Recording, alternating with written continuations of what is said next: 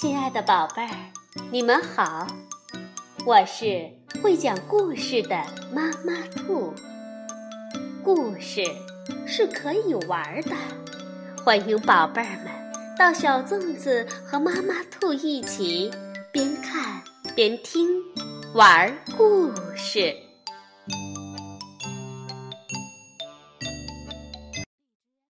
宝贝儿，晚上好，欢迎收听。妈妈兔的花样故事。继《西游记》之后，今天开始，妈妈兔要给宝贝儿们再来讲一个中国古代神魔小说故事，名字叫《封神演义》，原著明代的许仲林，主编杨宇，湖南少年儿童出版社出版，《封神演义》。是明代许仲林所著的神魔小说，主要以姜子牙辅佐周氏讨伐商纣的历史为背景，描写了玉虚宫元始天君为代表的禅教，碧游宫通天教主为代表的截教诛仙，斗智斗勇、破阵斩将、封神的故事。今天我们就来听《封神演义》第一章：苏护反商。商朝立国六百年，传到纣王时，有太师文仲和郑国武成王黄飞虎。文足以安邦，武足以定国。纣王坐享太平，万民乐业，风调雨顺，国泰民安。东伯侯姜桓楚，南伯侯鄂从禹。西伯侯姬昌，北伯侯从侯虎，这四路大诸侯各领二百镇小诸侯，共八百镇诸侯，同属于商朝。纣王七年三月十五日，这天正是女娲娘娘圣诞之日。纣王率文武大臣前去女娲宫进香。祈求万民乐业，风调雨顺。百官礼毕，忽然一阵狂风吹来，将幔帐吹起，现出女娲圣像，真是国色天姿，宛然如生。纣王一见，神魂飘荡，便在粉墙上作诗一首。梨花带雨争娇艳，手有浓烟品美妆。但得妖娆能举动，却会长乐是君王。文武百官见纣王所作之诗，无虔诚之意，有亵渎之心，都不敢觐见。蓦然跟纣王回朝，女娲娘娘朝贺伏羲、炎帝、轩辕三皇回来，坐在宝殿上，抬头便看见粉墙上的诗句，大怒道：“这无道昏君，不想修身立德保天下，却因诗亵渎我，真是可恶！”商朝这六百年基业，看来气数已尽。说罢，便命彩云童子招来轩辕坟三妖。这三妖是千年九尾狐狸精、九头雉鸡精、御史琵琶精。娘娘吩咐三妖道。成汤气数已尽，西周已生圣主，这是天意。你们可隐去妖形，进宫祸乱纣王。待武王伐纣时，助其成功，但不得残害众生。事成之后，你们都能。成正果，三妖叩头谢恩，领命而去。纣王八年初夏时节，四大诸侯率领八百诸侯到都城朝歌来朝见纣王。这时，太师文仲正在北海征战，朝廷内由纣王的两个宠臣费仲和游魂当权。他们欺上瞒下，把持朝政，作威作福。诸侯们纷纷送礼给他们，以求他们在天子面前替自己美言几句。诸侯中，只有冀州侯苏护生性耿直，最看不惯阿谀奉承，所以没有送礼。费仲、游魂二人大怒。于是故意在纣王面前夸奖苏护的女儿美若天仙、温柔似水，并建议纣王选她入宫。纣王自进香之后，看见女娲圣像美貌，朝思暮想，废寝忘食，整天将此事放在心中，郁郁寡欢。听二人如此这般一说，不禁喜从心来。立刻传旨召见苏护，令他立刻将女儿送来。苏护听了很生气，厉声说：“陛下，臣听说百姓好色毁了身体，士大夫好色毁了前途，君主好色毁了国家。当年夏桀无道，就是从荒淫开始。”难道陛下想颠覆国家吗？纣王勃然大怒，骂道：“你竟敢抗旨，把朕比作亡国之君，大不敬，莫过如此。”随即下令把他推出午门斩首。这时。费仲游魂又献计说：“呃，苏护确实该杀，不过天下人要是问起来，陛下杀他只是为了一个女人，这传出去恐怕不大好。倒不如赦他归国，他感念陛下不杀之恩，必将送女入宫，岂不两全其美吗？”纣王听了，说道：“嗯，依卿所奏，赦他回国。”苏护出了宫门，陷入进退两难的境地。若不把女儿送去，那昏君定要问罪；若送了，又怕以后昏君失德，天下人说红颜祸水，归罪于自己。众家将知道事情缘由后，都说：“国话说，君不正，臣则投外国。主上既然清贤重色，昏庸无道，不如反了，自守一国。”苏护正在盛怒之下，听了这话，便在午门墙上挥笔写道：“君坏臣纲，有败。”无常，冀州苏护，永不朝商。提罢诗，便率领众人回冀州去了。纣王被苏护当面顶撞，正心中不悦，又得知苏护午门提反诗，大发雷霆，立刻传旨西伯侯、北伯侯前去讨伐苏护。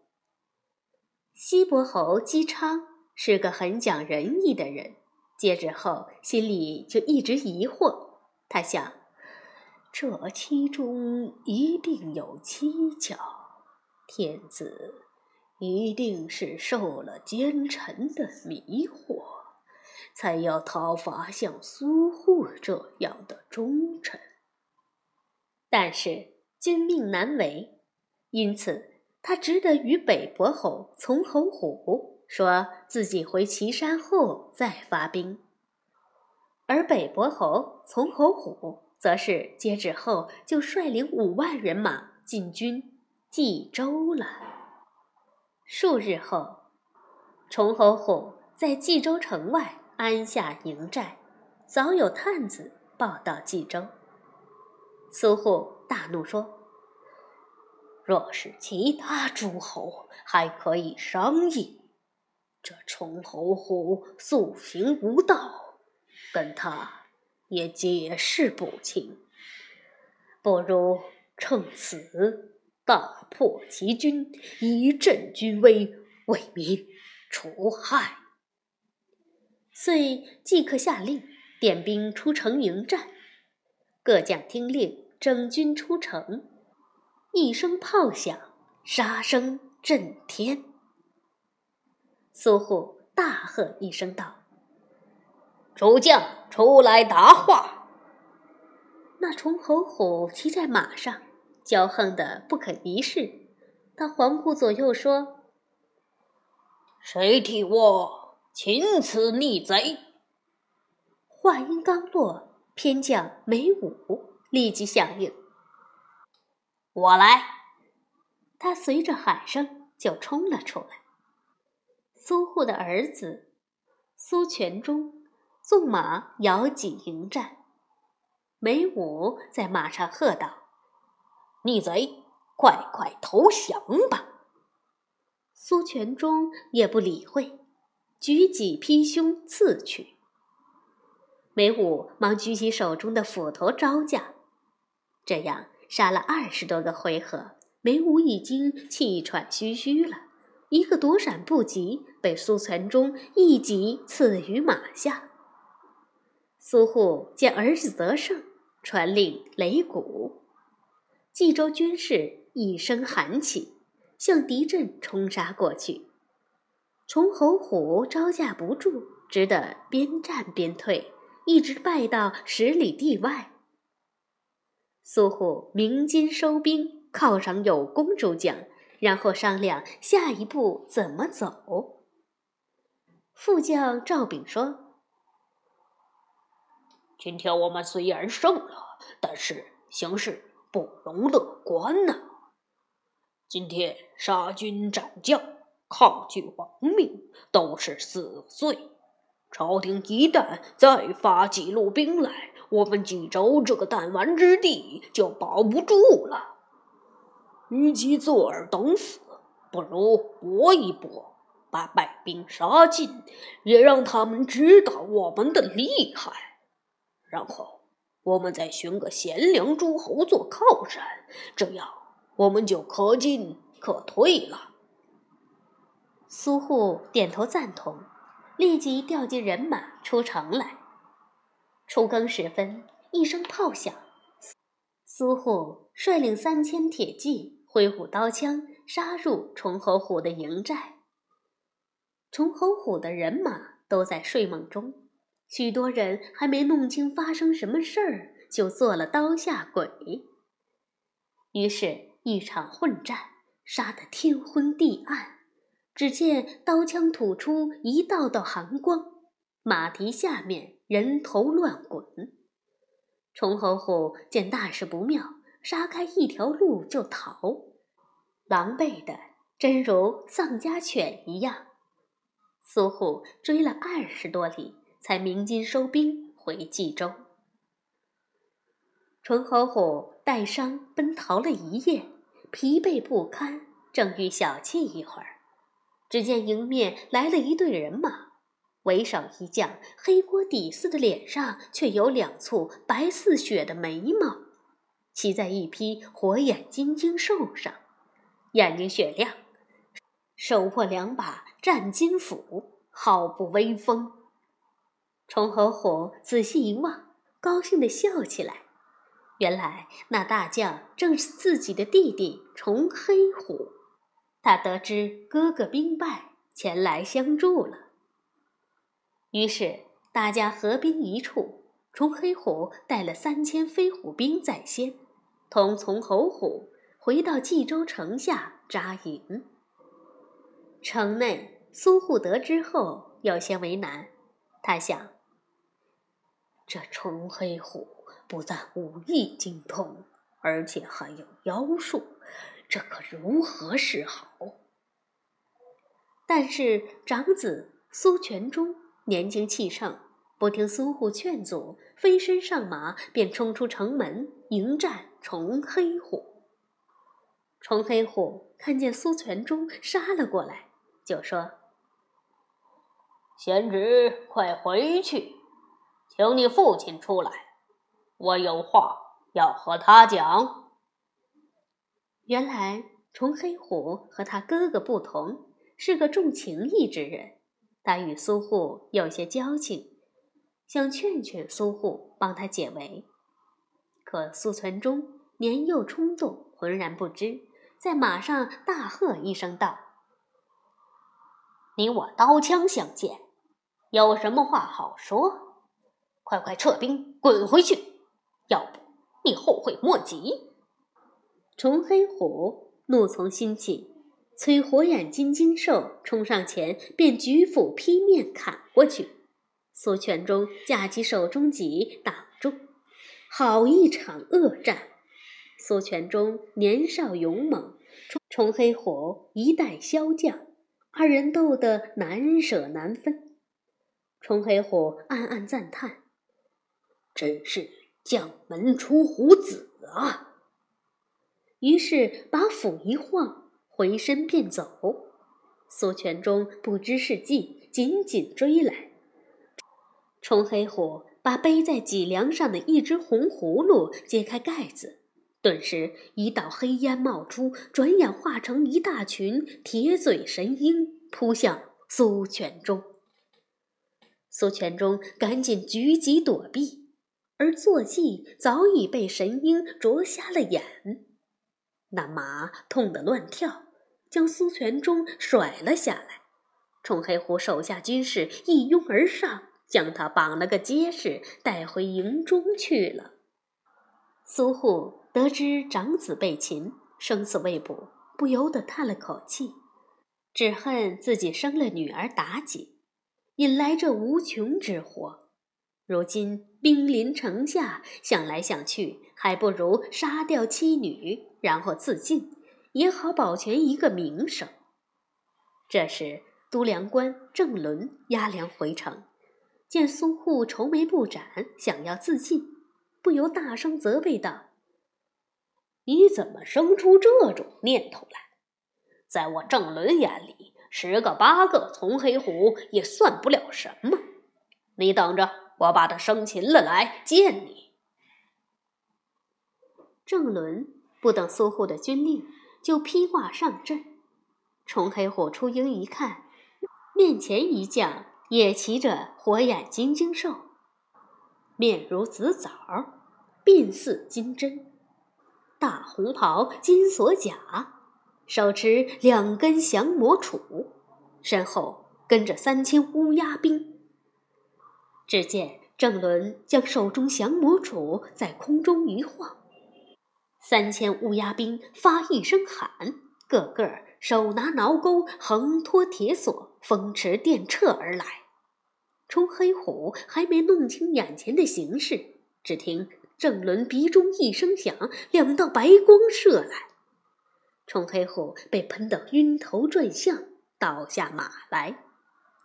乌鸦兵们一拥而上，将他活捉了。原来。这郑伦曾拜西昆仑渡厄真人为师，也是有奇术的。苏护一见崇黑虎被捆着进来了，忙喝退左右，亲自替他松了绑，并跪下请罪，然后设宴盛情款待。崇黑虎感激不尽，正喝着酒，西伯侯姬昌的使者散宜生到了。带来西伯侯的一封亲笔信。西伯侯认为苏护只知小节，为爱一女而失君臣大义，劝说苏护将女儿送去宫中，以免家属和冀州百姓受苦。苏护见西伯侯信中所言句句在理，沉吟半晌，便对散医生说：“劳驾了，你先回去吧，我随后。”就带女儿去朝歌赎罪。接着，他又把崇黑虎放了回去。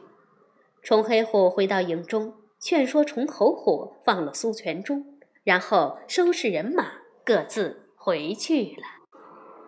苏全忠回到冀州之后，是怎样送妲己进宫的呢？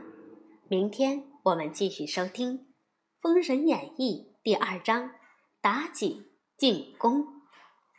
晚安，宝贝儿。